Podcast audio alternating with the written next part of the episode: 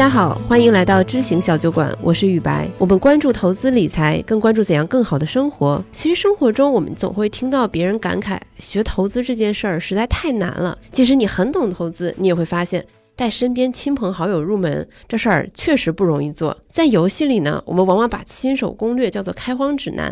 那么这一期小酒馆，我们就想试着探讨一下，怎么样能找到投资的开荒指南，让小白入门的时候不恐慌、不迷茫。所以呢，今天这期小酒馆，我邀请了两位老朋友，大家坐在一起，诚恳地剖析、揭露一下自己的黑历史。他们在开始投资的时候走过哪些弯路，又得益于哪些启发，才逐渐走上正轨？欢迎米老师和彤彤。大家好，大家好，我是彤彤。这个我发现挺有意思的，我每次来参加这个播客，都是在这个长假之前啊。你们是不是在假期之前找不到嘉宾啊？对啊，米江老师就相当于一个好兆头，就是有了米江老师，说明我们的长假将至。对，而且米老师其实是我们编辑部的编外成员。对的，一旦一旦有一些意外情况发生，米老师就得上。好，义不义不容辞。对，因为因为米老师是我们公司公认非常有趣，而且读过很多书，有很多阅历的人，所以大家都非常喜欢跟他聊天，而且他也算是一个宝藏男孩，这也是为什么我们播客非常喜欢请他来的原因。那么今天这个话题，首先要问一下米佳老师，如果用两三句话概括你的投资经历的话，大概是怎么样的？你来描述一下。呃，如果要说。呃，我深入去学习投资或者接触投资的话，可能是从的一六年初开始的。嗯，然后当时其实有机会，呃，加入梦岩的团队去一起做且慢这款产品。嗯，然后当时其实也是面向大众的一款。呃，这个理财的一款产品，嗯，但如果要说很早接触投资这个概念的话，可能还是比较早。我们大学毕业之后，然后梦岩他们就去做像财帮子这样一个工具网站嘛，就是偏记账啊，偏这个投资理财方面的一些这个网站。那很早了呀，那个应该是零六零七年，零七年应该是，就是帮他们试验产试用产品啊，然后帮体验呀，提很多意见建议啊，等等那些，就支持同学创业项目嘛，啊，所以那时候。开始接触到一些，呃，在那个时候正好，因为梦岩其实很早就开始研究投资这件事情，嗯，啊，在我们大学同学里面，我们还有另外一个同学，就是我们三个有一个群。你看，一般有三个人成群的时候，通常这个群都叫“锵锵三人行”。我们当时，我 我们现在也有一个这样的群，对对对。锵锵三人行的这个群呢，那时候还没有微信呢，还是用的这个 MSN，啊，更暴露年龄了。对，非常暴露年龄。所以，然后我们就经常在 MSN 里面，就他们俩经常交流关于投资的一些体验。我是完全听不进去的，但是毕竟也耳濡目目染嘛，知道了一些东西。然后呢，其实当时我们其实很流行。就是把一些大段的和沉淀的想法是通过邮件去交流的。哦，所以到现在依然能找到当初我们这三个人的这个邮件，我觉得应该有一千五百封以上。哇塞，对，就是你们来来回回交流一千五百封以上，但不仅仅是投资，就是各种东西，其中其实有可能有百分之三十左右东西是跟投资有关的，但只要他俩一说到投资的话题，我基本上是插不上话的。对，就是从零七年到一一六年，就是这两人一直在你耳边不停的说，对吧？投资吧，来投资吧，投资很重要，财富密码。然后，对吧？米佳老师说不，我拒绝。他们已经把我推到了这个财富之门的门口。对我觉得米老师特别特别可爱的是，他开始投资的时候，其实是因为呃支持支持梦魇，就是支持产支持同学的产品，然后自己就开始买。可是他们那不是一个交流的社区吗？对，他们是主要是交流，然后会做一些。其实最初，因为我记得梦岩以前在文章里也讲过，他主要是就是把。以前大家经常用 Excel 去做一些记账啊、统计净值啊，然后盘点资产啊这些东西，就是弄到了网上。于是他们就有很早期的像净值更自动更新，然后帮你算你的这个账面的情况，嗯，帮你算收益。OK。然后呢，后来又做了这个资产盘点。OK。然后在这个基础上，外围呢又做了像论坛啊，然后在那个社区还还有有一些用户还真的到现在还还都记得，像那时候其实就有老 K 老师，然后还有 Very Happy。啊，什么都是那个时候，就是彩帮子整个的社区。你你，所以你是因为这个，就是先随便买点基金？对，当然肯定不是随便，不是随便买，对，因为有大咖在那儿嘛，肯定得问人家。因为其实已经接触到很多信息了，然后就想那就干脆下场试一试吧。对，然后当时应该是梦岩给我推荐了两两三只基金，嗯，现在都记不太清了。然后就说明没有长期持有。对对对，没有长期持有，然后就买了。买了呢，然后我记得其实当年应该还挺好的，因为正好是那波牛市的快涨到顶的时候嘛。然后我记得应该是很快收益就接近百分之七十，但因为本金真的很很少，那整整个一笔钱全部赎回之后，就换了一个诺基亚的 N 九五的手机，所以就暴露年龄中的暴露年龄。对，哎，那如果现在要和刚开始投资时的自己说一句话，你会说什么？嗯，现在要想说的话。那还真就是，人家都把门推到你面前，那就迈进去吧。可 以可以。对，其实相当于我在门口徘徊了很久，因为他们俩也经常说，然后在那种环境里，那你肯定也会想跃跃欲试，尤其是你看基金都挣了百分之七十了，对吧？然后一想，哎呀，这个听他们一说股票是个好品种，那就想着去开户吧。那当年其实还都没有这个像现在线上开户这么方便呢。我是跑到那个清华旁边的招商银行的一个对面的一个证券的营业所去开的户，还花了半天的时间开了户。然后呢，想着，哎，那就按照他们俩介绍这个方法，对吧？就去回家装软件，然后看看数据。找信息，嗯，然后观察几个，对吧？你想要投的标的，那些大公司或者是推荐的一些公司，因因为当时又当时其实也不像现在这么这么方便，你还要去银行开什么这个，呃，银转正、正转银的这些协议啊，反正相当麻烦，跨过了重重障碍。嗯，对啊，那你的投资之路不就开始了吗？对，然后就是就是到了这个十一左右假期，就想着过完十一假期，等我回到北京，准备大杀四方，对，大杀特杀。然后准备杀进去的时候，发现市场开始狂喜，一泻千里，就是就是那次大跌下来的一个一个第一部曲吧。然后之后就开始了很长的一次熊市之旅，然后就彻底把我拒之门外，就是刚进去 又出来了，就刚想进去，发现哇塞。里面原来不是这个样子的，对不起，打扰了。对对，对不起，打扰了。哎，我我我觉得这种心态其实跟比如说在去年下半年或者今年年初进去的那一波新基民或者是股民很像，大家都是看到哇，去年涨得那么好，然后我进来一进来就开始对吧？市场震荡期，然后开始大跌，然后就吓跑了。是，其实我们现在回来回头来看，你会觉得就是真正焕发起想要投资、想要理财的初心的人其实比较少。很多人其实是受行情的影响和整个情绪的影响，就是你街边的你坐出租车司机，司机都在跟你聊，对对吧？现在行情特别好，你赶紧买吧，我都挣了多少多少钱。是，其实大部分人并不知道，哎，我是要达到一个什么目的，对对吧？没有特别明确的目标。那其实当时我就是这样，因为你想，我就那个买了一笔钱，买了一部手机，其实还是因为那个钱涨涨得很好，才决定，哎，拿出来我得消费点什么吧。对。但并不是说因为先有了个目标，再想着去投资这件事情，所以其其实是有点本末倒置的，呃，然后那在这种情况下更容易受市场的影响啊，对呀，受舆论的影响啊。是在我们那个时候，其实互联网的信息还没有那么发达呢，但你其实就已经能够很容易被情绪带动起来，让你冲到市场里面去，感觉自己可以大杀四方一样。但我觉得我还挺幸运的，没有在最高点冲进去，嗯，就马上就被拦住了。财富密码在这儿，对，哎 哎，其实这次不是因为财富密码，是因为自己把自己吓走了。对对对对。哎，那彤彤，你刚开始投资的时候，你有一个具体的目标吗？我是真的是因为现实的原因就开始投资的。我的开荒其实像像米老师，其实已经开始接触投基金啊、股票这种。对我来说的话，我是非常非常原始和基础的。嗯，我是先从存钱开始的。嗯，其实背景是什么呢？是当时已经工作呃两三年以后，有了一个机会，嗯，是可以去美国带团，就是带游学团。我当时是在课程的，就是在那个教育机构里边，就是带一帮学生去美国做游学。然后那那个时候我就需要办签证，虽然公司呢会给你出这个签证的这个钱，但是呃，因为他有一些要求，比如说你必须有十万块钱在这个银行账户冻结，就害怕你出去以后不回来，类似于有这些规定。那我当时就面临一个非常现实的问题，就是我已经工作很长时间了，然后我觉得我又不是特别爱花钱的那一类人，但是我每个月呢又没有存下来钱。嗯，我当时那十万块钱呢，我就找招商银行那个信用卡借贷。然后，然后自己又找了借了一点，就是很有一点很局促。嗯，你没问家人或者朋友借钱吗？没有，我都没敢告诉我爸，我怕我爸觉得我是 骗他的。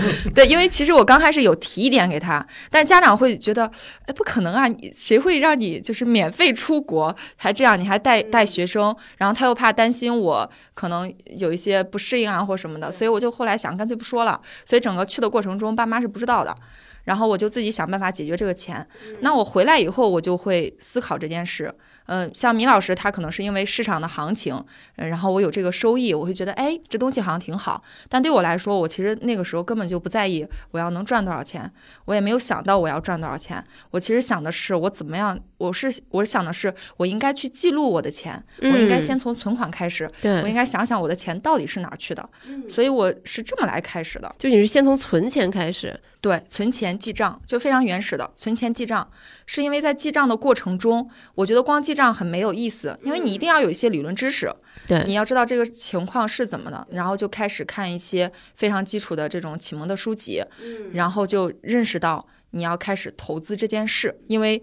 在股市这种地方是可以让你的钱生钱的，嗯，所以那个时候就开始接触到一些财富自由啊，然后接触到啊基金定投啊，就类似于这些词。投资体系，对，投资体系。哎，这个说起来有点羞耻。为什么？因为当时我我那个时候就为了嗯好好去学，我就开始去写投财务日志，就我就是我觉得记账没有意思，我就想边记账把我的这些思考写下来，嗯。现在大概八十多篇，有一篇写，因为彤彤前两天给我看过，就类似于对吧？我就类似于构建我自己的投资体系，他把自己的自己的投资体系做了一个整理和复盘，思思维思维结构非常超前。对，然后当时用了“投资体系”这个词，实际上就是四笔钱的一个简单的分配，就是工资分配是怎么分的？那你可以啊，对吧？有四笔钱。对我那个时候我觉得很神奇，我现在回看我那时候写的财务日志。我发现很多时候我都一一开始就好像在正确的这路上。你看我写的有财务自由可以带来时间上的自由，时间的自由才能带来精神上的富足，这是投资这只鹅能够带来的最棒的东西。这是为什么要把投资比成鹅呢？就是小狗钱钱的一个一个比喻啊，一个比喻。我们还挺多朋友好像都是。通过看像《小狗钱钱》呀，或者《穷爸爸富爸爸》这样的书开始的。对对，哎，这其实也是我的一个疑问，就是你看，像《富爸爸穷爸爸》《小狗钱钱》，它其实畅销了很多年，就这些畅销入门书，它到底读了有没有用，对吧？我们说句扎心的，就是卖的那么好，那么多人看过，但也没有也没有看到有人说，就是因为看这两本书启蒙，然后最后发大财的。我就很好奇说。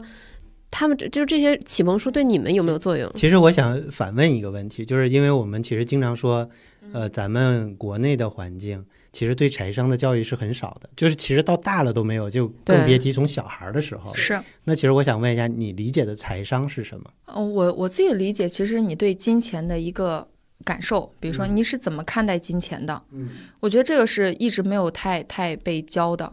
我们一直从小就是你可能，比如说给你。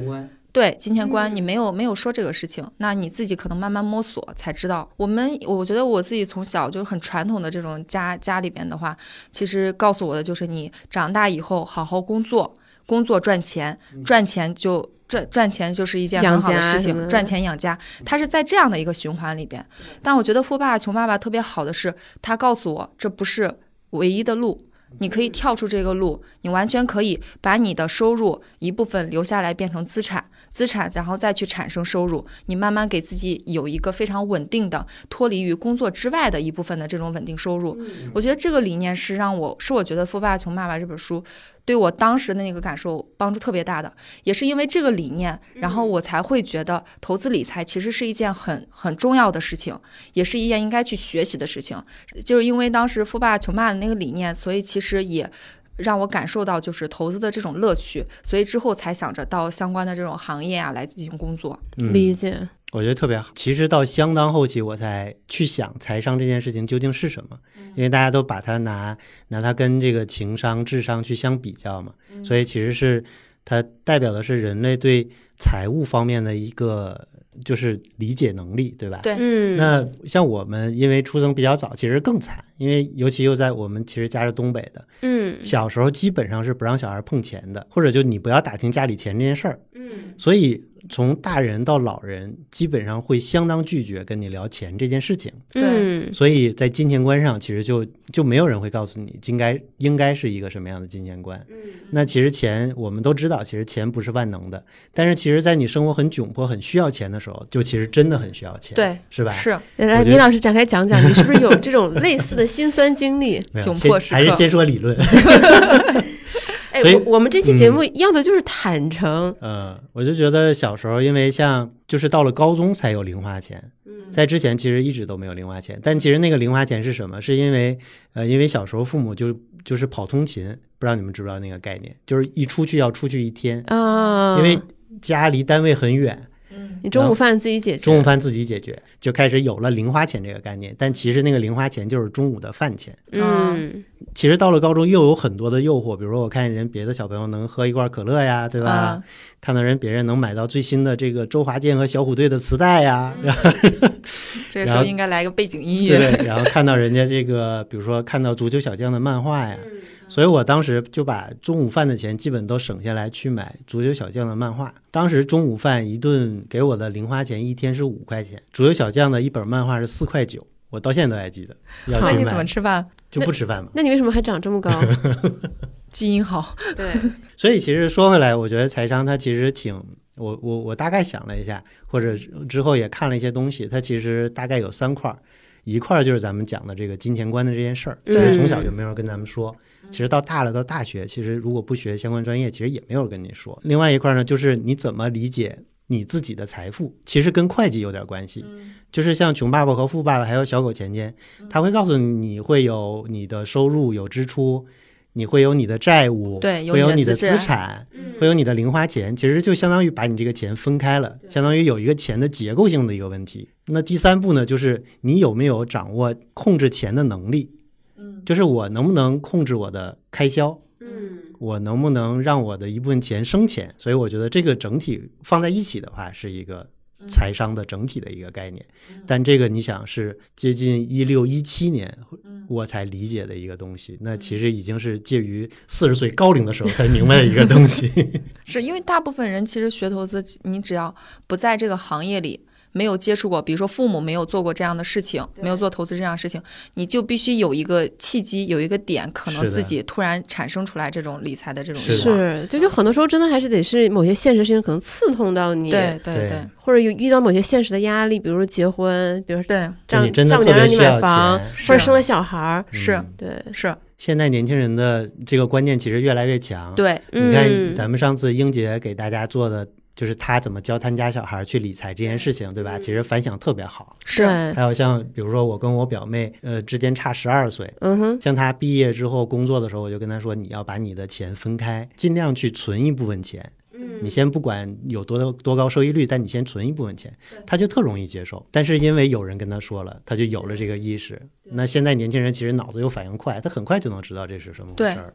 而且其实现在很多的这种基础一些的这种财商教育的话，他会去设计一些游戏或者设计一些活动，然后让你去督促你去做。我曾经看到一个就非常非常简单一个游戏，就是它是一个图表，一个图表就是每天就是一共是一百天，然后每天你就从中间？对中间选一个数字，那个数字有有的非常小，比如说十块或者几块，或者甚至我记得还看过一个零就是几毛的那种版本，就是他会把这个放得非常低。因为我自己感觉就是你如果说你身边没有这样的一种氛围，你没有一下到就是要投资基金到这种程度的话，其实你先开始存钱，存下来一笔以后，你自己就会有这种感觉，因为你已经在这种相对正正确的这种循环上了，你自己就会开始慢慢的往上去走，慢慢慢慢的往上去了解。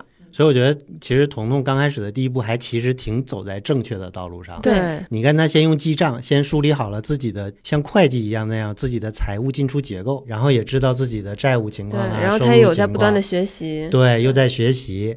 然后呢，他第二步其实没有想着去直接去投资，而就是想我先存钱。说句实话，我那个时候根本就理解不到投资。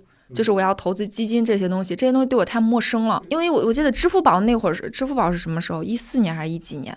我记得是我毕业以后第一年还第二年，他我才知道这个东西。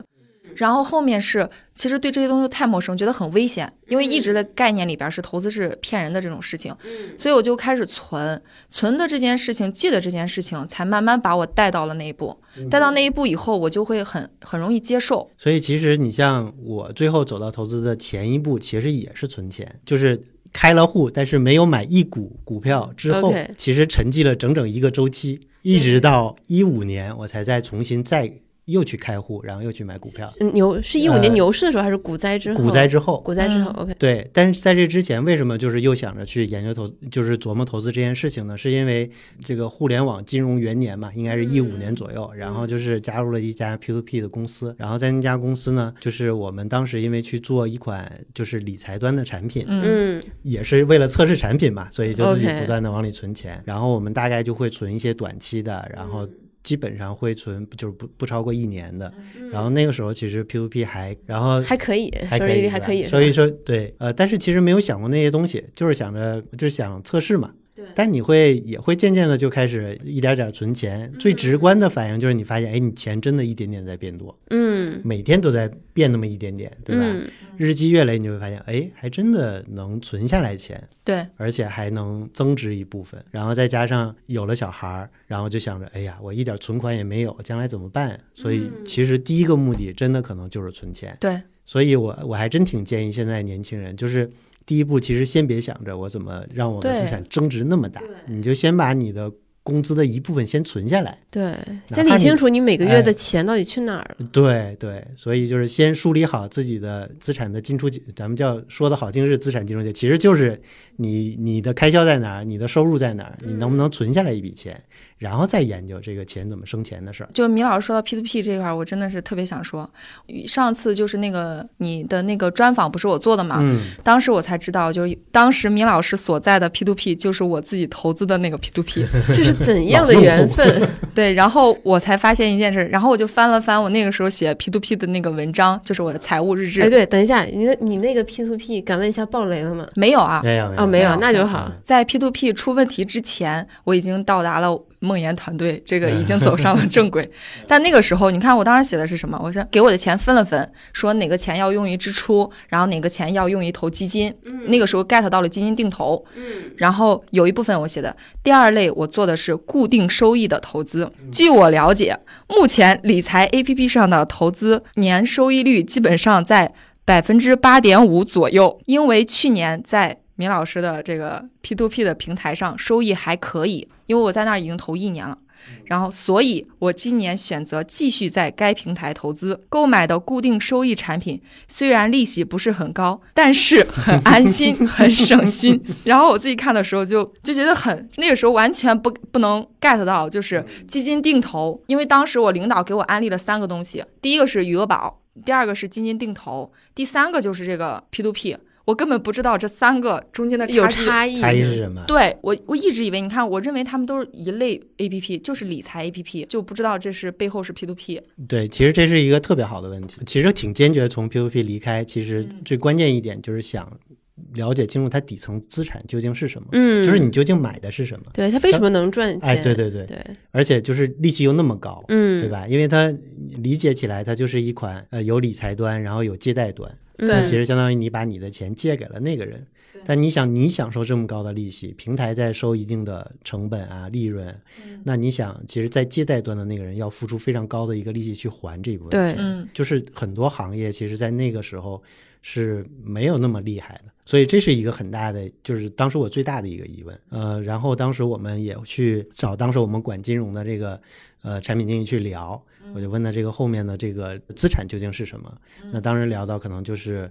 呃，一些个人的短期贷款啊，比如说你要去旅游，可能借一部分钱，嗯，然后大部分人会因为信用信用的问题，不会选择就是不还这笔钱。其实短期的像这种贷款，它它的资产算起来还算可以的，嗯，但是其实还是存在风险的，而且它是一个不是说一个国家的标准型的一个资产。于是带着这种疑问，我当时就借着同学聚会的机会，我就问了梦岩，我说这个呃，我感觉哈，就是呃，我现在不清楚这个底层资产是什么，我感觉这个里面好像这个风险还挺大的。然后我就问他有没有什么就是挺好的资产呢？我的要求又没有那么高，比如说年化八到十可能就可以。他说这个用公募基金太合适了。但是如果你只要你的投资的时间很长，那你八到十的年化其实是你是可以拿得到的。然后就一下子又让我想起来很多年前他跟我们去讲股票啊、讲基金啊这些东西。这个时候九年已经过去了，对对对，就是整整一个周期就过去了。然后开始了新一轮的周期。对对对对对，然后就是赶紧就在一六年左右就就是上了他的车，然后就一起去做且卖呀，去哎，做。所所以是在他的这个对吧点化之下，哎，你对对对，一五年的那个大跌哎没有把你吓跑多。哎次电 n 话次电话，多次点化，对对对，就是嗯。财富密码给你，我不要；财富密码嗯。再给你，我不要。嗯，但我觉得米老师这点是我特别喜欢米老师一点，就是嗯对这个东西他真的很愿意钻研。我当时是什么背景呢？就是比如说米老师对这个东西的信任，他可能是自己搞明白了，一定要了解清楚，他是自己去研究型的。你看我当时是什么心态呢？我当时心态是因为当时是我的领导，我当然很信任我的领导了，领导给我推荐的。然后他当时是怎么给我推荐？他拿着他的 A P P P to P 啊 A P P 打开以后，他说：“你看。”然后他展示了一下他的钱，嗯，然后他的收益。他说：“我已经在这儿投了好长时间了，嗯对就一年多了，没有出过什么问题。嗯然后，所以他就会觉得很好，他也没有觉得有什么问题，不会去死嗯再想去这个东西到底是怎么嗯运转的。对嗯因为没有这一步的思考，然后我呢，我也没有这一步思考，我当时就以为这就是个像银行理财一样的东西，只不过是线上的，然后我就把这个放到这里。呃当然，你后边也很幸运，没有没有亏嘛。但是其实你看这个背景就是两种不同的人对于这件事情怎么去抉择，然后怎么去怎么是是怎么去信任对方的。是的，嗯，就是可能很多人也跟我一样，就是信靠背书，就对因为别人推荐推荐。我觉得绝大多数人都是这样，对于自己不专业的领域，往往还是更靠就是对他人的信任是的是或者朋友的的推荐。是的，这就是马太效应嘛，就是很多人都会接触不是自己领域之外的领域，是对，那个时候通常会选择一个信任的入口就是的，进去了。是而大部分人又在理财这件事情上，其实不敢说懂的人有那么那么多，对吧？嗯然后其实大家又关注的东西又不一样，嗯。而更多人关注了就是这件事儿有没有挣到钱，对。挣了多少钱，对。对。我已经我已经挣了多久钱了，对吧？嗯。他就觉得哎呀很安心了。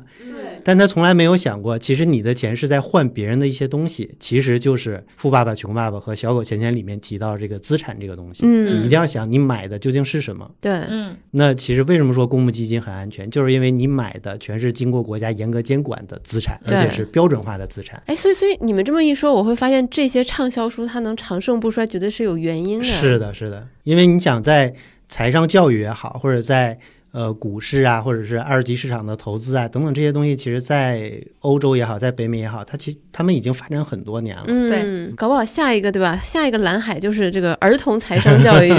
就嗯那个清明节的时候不是去苏州了嘛，嗯，真的见到有一个财商教育的那个学院的那个广告牌，哦就是青少年财商教育学院，联系电话多少多少多少。当然我们也可以搞一搞，感觉之后 对吧？对？对我我我们给我们的广大听众对吧，找了一个致富的机会，对吧？以后苟富贵无相忘。但我觉得，我觉得听下来，觉得你们俩这个路径就是特别有趣。米老师就是对吧？先下场嗯把手弄脏，再就是常在河边晃悠，然后最后终于跳下去，然后开始学习。就是先实战再学习。那么彤彤是那种谨慎观望，先从照顾好自己的生活，打点好自己的生活支出账本开始，存钱记账，然后再学习，然后一步步走向了投资。对我觉得可能也跟我那个时候的背景有关，就是真的是完全完全完全的小白。你比如说我 get 到定基金定投的话，大概是我开始写投资日志的第十几天，get 到以后就开始看一些基金类的书。但那个时候很幸运，我认识了一个网友，网友是在一个个人品牌的一个群里边认识的，是一个社群活动。认识那个网友以后呢，我俩就约定，因为他是什么情况？他有负债，他还很神奇的，他的负债是什么？他没有，他结婚了，但他没有告诉她老公，她挪用了她老公的钱。嗯，她就想偷偷的在她老公发现之前把这个钱给还上。太抓马了，然后呢，我因为也是想学，然后我们俩就开始频繁的交流。在这个交流过程中，真的很神奇。我来且慢的那一年，他刚好把他的债还完，大概一年吧，他就把他的债还完了。就是整个过程中，我们也有一点那种互相交流的那种那种感觉。嗯呃，就是他给我推荐了一个理财群，那个理财群是之前跟且慢合作的一一个大 V，然后当时我就加入了那个群。本来是我自己选定投的基金嘛，然后后来我就跟着他选。跟着他选，就是他买什么我就我我也跟着买什么，但是我是定投的那种形式。嗯然后再后来就认识了长盈。刚开始投长盈的时候，刚好就是说找到工作以后，因为那会儿已经辞掉工作，就是休息了一年。然后休息完一年以后，就说开始找新工作吧，就说来北京。然后那个时候就是想着是找着新工作以后就开始跟投长盈，谁知道找到新工作就是找到了就长盈是长盈的 平台，就就是很神奇。然后所以我觉得我其实真的没有没有走过什么什么坑啊或者什么的，就是很幸运。可能因为这个，第一是刚好遇到的人可能是推荐的刚好那么恰好比较合适，第二个是可能我。也不是特别愿意去，就是再深入去什么什么，所以我其实真正要学基金的时候，我已经进入到了呃就是且慢的这种氛围里头。进入到这种氛围里头呢，你会发现，就是这种身边的人都是在这种投资的氛围中间，就是你对市场呃这种波动啊，也不会那么害怕和担心，嗯，因为你觉得身边有人，财富密码都在这里，不怕。然后我就想起来那个时候，因为在这之前我不是自己定投了几只嘛，嗯那天我还跟米老师看，我还给米老师看，就刚开始很坚定，我的财务日志里边写的是没关系，这个事情要长期持有，嗯一定要就是涨跌不惧，这个东西肯定是好的，就是类似于这种心态，心态觉得自没问己给自己题。做按摩，，对，紧接着市场就开始跌嘛，跌的时候没问题，然后过了大概半年以后，我的我的上上面就是肉眼可见的定投的金额越来越少，然后在财务日志说第一次定投，发现这个心态有点绷不住，就是所以我后来就觉得，就是身边人如果真的是有。很懂的，然后你特别信任的，就是真的会让你这种心态就是好很多。我觉得到这里可以稍微再说一下，为什么我们这期节目我们请的是彤彤和米老师，而不是找一个比如说财经类的大 V，他们两个的经历很有代表性，不止是不止接地气，就是他们两个的经历很有代表性，而且他们还很理解一个人从刚开始入门时那种彷徨无助的心态，当你在小白阶段，你可能经历的各种门槛，他们对这些东西是非常有非常深的体会的，而且是很乐意分享这些经验的。我觉得这些经验和分享会比很多投资大 V 跟你侃侃而谈。我当年怎么一进来就可能对吧，一年就选了一个十倍股，我觉得要更有价值的多。其实我觉得我也挺幸运，虽然几次都停留在这个财富之门的外边，但是我觉得就是呃，不管是自己恐惧也好，或者是没有觉得当时自己本金不愿意折腾也好，呃，但其实恰恰那段时间是我。另外那两个同学，就是其中有一个是梦岩嘛，他们其实经过了相当长的一段时间，验证了自己很多东西，就对他们其实探索了很多东西。他们另外那两个同学其实也基本上是两种流派，像梦岩，他基本就很坚定的走上了价值投资这条路，嗯，我另外一个同学他会去研究，就是会琢磨很多种投资方式，但是偏量化嘛。呃，就是量化也有，然后技术派也有，？OK，对他也会研究很多，然后他们经历的时间又很长，所以他们对这个市场的波动的体会会非常深。等到一五年我提到这个需求的时候，他们直接会告诉我一些很结论性的东西，反而让我躲过了那些坑。你像一五年的时候，我那个同学直接还有包括梦妍，他直接推荐我看的一本书，就是其实推荐很多书，我现在记住印象最深的是《漫步华尔街》，接下来就是《聪明投资者》。嗯但是你让我现在在想，我可能想不出来很多细节，因为我就记住了几个点。第一点，我那同学跟我说，股市短期来看就是在做布朗运动的一种随机行为，嗯你真的很难预测，就你不要去预测，对吧？也就是梦妍经常说的。不预测只只应应对对。另外一个呢，就是股票真的是一种很好的资产，就是如果你找到了，只要这个国家是长期上升的，那这个国家的股票其实就是很好的资产。但是因为它有很强的波动性，就需要把这个时间拉得很长，才能把这种波动抵消掉。对，嗯其实又间接告诉我，长期投资其实还有一个金句：百分之八十你的收益来源于资产配置，而不是择时择股。那这个其实后来也在老 K 老师的解读基金里面看到过类似的判断，对吧？所以你看，嗯咱们现在有知有行，其实先建议大家做好配置，嗯然后包括咱们做记账，对吧？其实先让大家盘点好咱们自己的收入啊、开销啊等各种这个资金的进出结构，嗯然后呢，你再想着自己怎么做一做配置。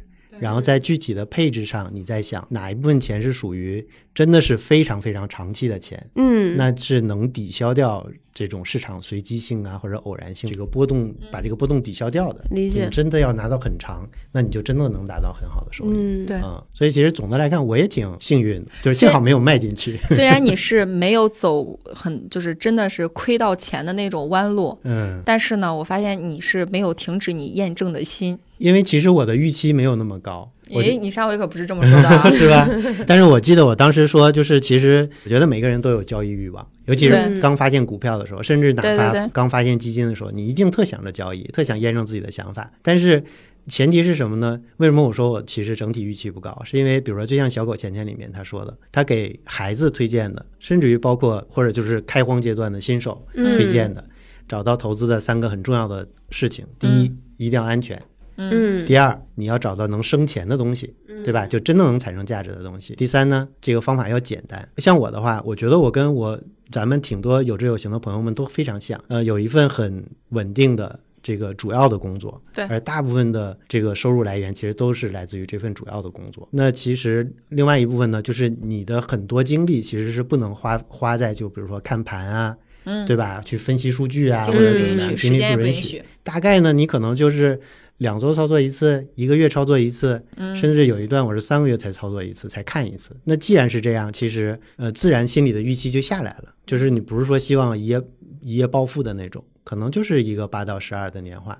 那恰恰在投资第一课里也讲了，其实八到十二的年化在咱们 A 股市场上是可预期的。有了这样一个很稳定的一个，你说的是世界观也好，或者是金钱观也好，嗯就你知道了你的财富大概是这样一个情况，那其实就可以拿出其中的一小部分，真的是作为你交学费也好，嗯或者交为你对吧，满足自己的交作交易欲望也好，就是或者是玩票的也好，对，就是用张潇雨老师的话，就是赌博账户嘛。哎，对对对对，其实是其实是挺好的。呃，就像我要去坚持减肥，坚持减肥啊，或者什么呀，你总会也控制不住，你总想，因为世界上美食那么多，对吧？是，嗯，嗯，但是呢，可能就是把它的仓位分的小一点，就不会对嗯你整体心理造成那么大的。哎，其实我有的时候会觉得说投资跟减肥有点像，嗯，就是它可能在短期内不会给你正反馈，甚至还给你负反馈，但是你就要长期坚持做正确的事情。所以我一直觉得开荒特别好的一种方式就是记录。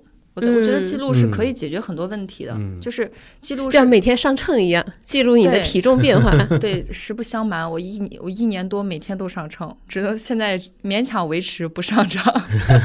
对对我我我减肥最有效果的那段时间，真的是每天上，是啊早晚上秤。对，我就当时我们建了一个群，就在就叫人在吃，秤在看，每天早上，然后大家发一下自己的体重。是那段时间确实瘦的很快，对。另外一个，我觉得投资跟减肥有点像的是，就是很多人嚷嚷着说我要减肥，但他其实动力没有那么足。我很多朋友会说，哎，他想学投资，但是我真的比如说分享很好的文章给他，或者推荐书给他，一周过去，一个月过去，可能都没有看。很多人还是会存在动机不足的这个问题。我觉得有几个吧。第一个，我觉得很容易出现的一个问题是，或者说我自己就是遇到过的，比如说我有负债，嗯，我有负债的情况下，我应不应该投资呢？那个时候就是就是在我面前很大的一个问题。我每个月的工资那么多，然后我可能有一些花销、房租一些固定的支出，那剩下的钱，我是不是应该尽快把我的债务解决以后再开始投资？嗯，就当时就是面临着那个选择。后来呢，我是我忘了看了哪本书，就是觉得两者是可以并行的，就先把负债盘一盘，然后把最小的。呃，就比如说该分期的就分期，这个时候，嗯，然后就是以最小的稳定的去还，然后剩下的钱就投。比如说嗯一百块钱应不应该投呢？可以投，但是很多人就觉得值不值得投呢？很多人觉得不值得投。大部分每个人的资金都是刚开始都是很少，对甚至每个月让你可能你留下来一百，可不可以？可以。留下来嗯五百可以吗？但是你不会能干看到这种好处，或者说，其实刚开始你觉得也没什么用处，嗯，所以我自己感觉有一个好好的就是，当你真的存一段时间以后，但凡你自己感受到啊，我存了这么多钱的时候，嗯后边是非常容易走上正轨的。嗯，哦我自己。的感觉，嗯嗯，我觉得这个确实也跟以前咱们财商教育有关，因为以前有朋友就问过我这个问题。你像从小就被教育，你不要背债，对吧？你不要背债度日，有了钱就赶紧想着还给人家，嗯不管这钱是你的好朋友啊，还是还是银行，对对吧？然后你像呃，之前有朋友也问我，就是他突然有一大笔钱，他就他就问我你要不要先还钱，然后我就想，哎呀，还这要说房贷是吗啊对对对，我然后我就想，这要是我应该是会先还。然后后来其实呃，正好就是易大之前其实有一篇文章，其实还真的解那个回答过这个问题。比如说，一般其实，在以前我们可能其实拿到的，不管是商业贷款或者公积金贷款，其实利率是比较低的，就是因为有一个在投资领域有一个很重要的概念，就是复利不能停，而且复利越早开始越好。你就像巴菲特那么那么牛，对吧？但他的财富大部分是在其实，在六十岁以后拿到的，开始的越早越好。然后中间千万不要停，顺着这个观点下去，其实一大就就是一大也是在讲这个观点嘛。如果你的利率并没有很高，那你就可以在跟负债和资产的同时，你可以选择两个都有，嗯，对你就可以一边还钱，一边就是开始养你的这只金额，就是小狗钱钱里说到的这只金额。嗯其实小狗钱钱里面也是有这个概有这个观点的，所以到现在其实我还在还着房贷。对，嗯，就是如果说回到你们刚开始投资的时候，就是把这条路重新走一遍。就我我我的意思不是说你回去以后你去买一只当时的这个 大牛股，而是说就是如果你重新来一遍这个路程，你会不会调整自己的一些方针策略？比如说你可能一开始可能也像彤彤一样看很多书记账。那么彤彤可能会说：“哎，那我其实一开始我也可以嗯先下场实操一下，嗯买一两只基金练练手。嗯，对，你们俩会想要有有所改变吗？最最想要的改变就是再早点开始，嗯，因为其实像我开始的时候已经就是四十岁了。嗯，四十岁，你算你，比如说算到将来退休，六十五岁退休，你二十五年复利增长的时间，嗯，咱们不是有那个七十二法则嘛，对吧？嗯你把你的这个年化，然后七十二除以它，就是你的资产翻倍的。嗯比如说你的年化是百分之十，嗯，那就是七点二年才能翻倍一次。嗯那你二十五年大概就是四次翻倍，也就是八倍，嗯对吧？那如果假如说你是从三十岁开始呢，你就有三十五年的时间。嗯，三十五年的时间，你在比如说还按百分之十，按七年嗯翻一倍的那种说，你就是五就是翻相当于二的五次方，多少？三十二，三十二倍，嗯对吧？这个差距是很大的，所以想趁早，真的要早点开始。嗯，但你说早点开始还会不会走弯路呢？我觉得大概率都会走弯路，是开荒避免不了的。对，但其实现在好的一点就是现在这个信息很发达，是的，是，对吧？但是它也带来一个不好的，就是你确实需要去甄别这个信息，是的，究竟良莠不齐，是的，是的，嗯是的，对哎，那彤彤呢？我没有，就我觉得挺好的，还会走这条路是吧？对其实真的挺好的。是嗯因为第一呢，我觉得我并没有走什么弯路。当我真正开始下场持操的时候，我又碰到了就是现在大家的这群人，嗯那就很顺了已经。嗯然后嗯，那会儿投 P to P 吧，虽然也不知道，但是也没没没这么雷，对吧？幸好没运运气比较好哎，其实有后面不投也是有原因的。就是我我上一份工作结束以后呢，我自己有一段，嗯当时就是去做义工旅行去了，就是想着想一想人生下一步人生该怎么走。嗯当时就想来北京，就是那段时间很闲，然后我也就又想了想理财的这个事儿，呃，然后又因为那会儿很穷，所以 P to P 该取的我都取了去，就这个这个情况。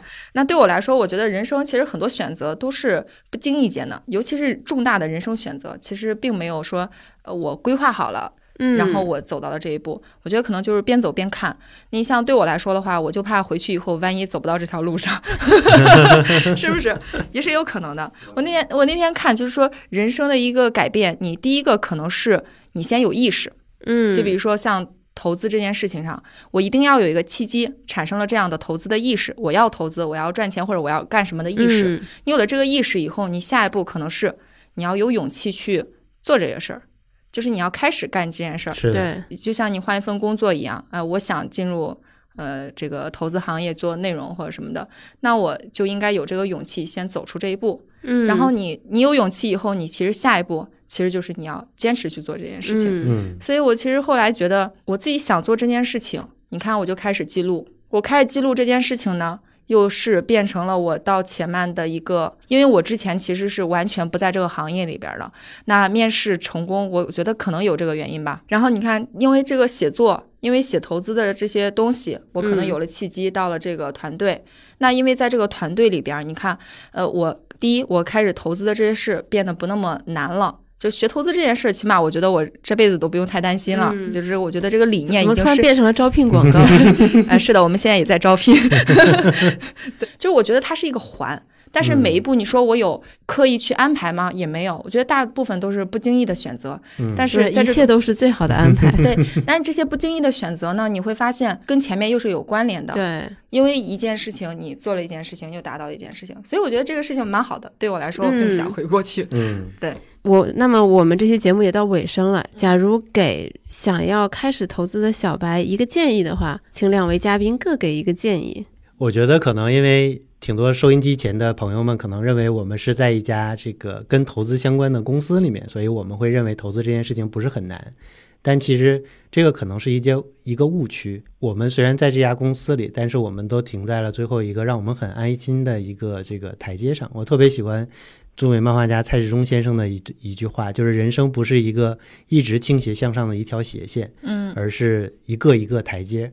嗯其实像我现在就是已经没有勇气和兴趣再往上一个台阶去，就是在投资这件事情上，因为嗯我已经走到了那个台阶上。在这个过程中，并不是说因为我加入这家公司才觉得投资这件事情没有那么难，而是因为我觉得大部分的人，只要你接触接触到了很正确的金钱观，有了一定的财商教育的基础，大概率你都能找到比较不错的情况。我觉得在咱们国家又是蓬勃发展，对吧？这个将来的国运没有问题，那我们其实是相当于把钱投在了整个这条赛道上。我觉得它其实不是一件很难的事情，但是它难在哪儿？难在其实反而是自己，就是怎么克服自身的很多逆人性的东西。那每一个人走到不同的台阶的时候，他可能都会有一些担心的东西。那尤其是对于像现在马上面临投资开荒的这个新手朋友们来讲，他们可能面临的最大最大问题就是这事儿安全不安全，这事儿需不需要占用我太多时间，我的预期是不是合理，我的心理究竟能不能承受这个波动？我觉得很多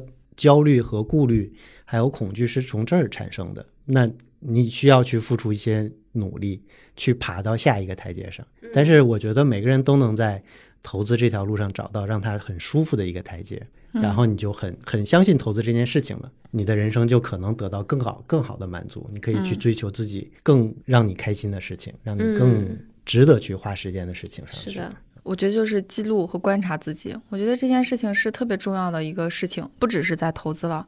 你看，我觉得是当你真的是去在观察自己，观察自己的财务，观察自己拥有的东西，观察自己身边的这种人际关系，你观察多的话，你就知道哪些是你真正需要的。我就是从这种观察自己和记录自己的这种财务日志上。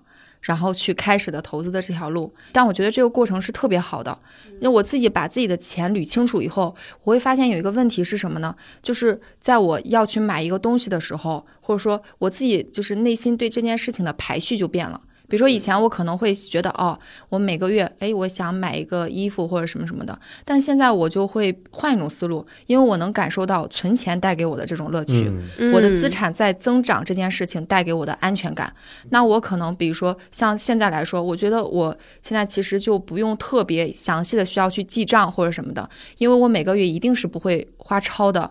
我知道我第一件事情是会去做投资，然后给自己定一些小的目标，比如说刚开始可能给自己定定要存多少多少钱，你慢慢你看着这个数在涨的时候，你真的能感受到存钱就是有乐趣，投资就是一种乐趣。嗯所以我在这个过程中，我会发现我更会去精简我自己的消费，就是记录、观察自己、对记账这件事情是一件很好的事情。我觉得对就特别可操作。对，就是我觉得不要啊不要想那种特别高的那种，一定要一定要干什么，你就从最基础的这些小事先做。是的，我觉得我觉得开荒这件事情特别有意思，因为像像我现在最近在玩那个《怪物猎人崛起》，然后现在就在开荒阶段，开荒阶段，然后我又没有那么多时间去投入，一个怪物一个怪物打，一点点素材去捡，对吧？其实就特别像投资上开荒开荒这件事情，先盘点好你自己的整体的资产情况，对吧？哪些是资产，哪些是债务，你收入多少，开销多少。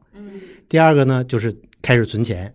你也先别想有什么特别高的收益率，对。吧？你就先存下来，先放到货币基金里，你看着那个钱一点点涨，你就会发现投资的乐趣。对，嗯。然后你再想，这里面能不能分出一部分做一个这个大金额的账户？对然后呢，那其实定投就是特别好的一个方式，是大家就可以参考我们的温度计定投啊，对吧？嗯突然变成广告了呢。